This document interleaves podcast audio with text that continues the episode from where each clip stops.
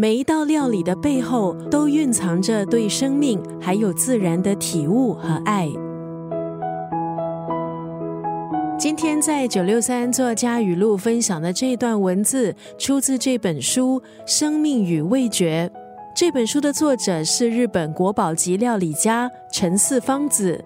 他透过一篇篇饮食散文，让读者在书里看到，在他悠长人生岁月里，以料理来体悟生命的独特观点。年轻的时候，因为健康还有战争的种种限制，因缘际会成为了料理家。他研发的汤品滋养了病重的父亲，后来更在他的家乡开设了汤品教室，同时不断的钻研西洋料理。陈四方子认真的看待每一道料理，努力了解每一样食材。即使迈入高龄，还是持续投入饮食公益事业。他希望借由这本书，让读者可以怀抱想要看到心爱的人笑容这样的念头来料理食物。作者在书里就建议，都会人更应该下厨。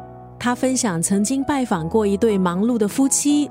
他们说，因为工作太忙，根本没有时间进厨房。作者陈四方子在这对夫妻的家，将大量当季的蔬菜放入蒸炉里，做了一道非常简单的蒸蔬菜。当房子充满蔬菜甜甜的香气，还有热气，这对夫妻忍不住感叹：这样的感觉太幸福了。今天在九六三作家语录就要分享这本书《生命与味觉》当中的这一段文字：拥有一切不起眼的小事就是幸福，而幸福感从简单的料理开始。生命和味觉之间的关系是无法切割，但是放眼望去，环境污染让我们渐渐失去让人心安的食材，料理也追求简便快速。这本书提醒我们。如果每一餐都是生命的刷新，不要忘了吃的本质。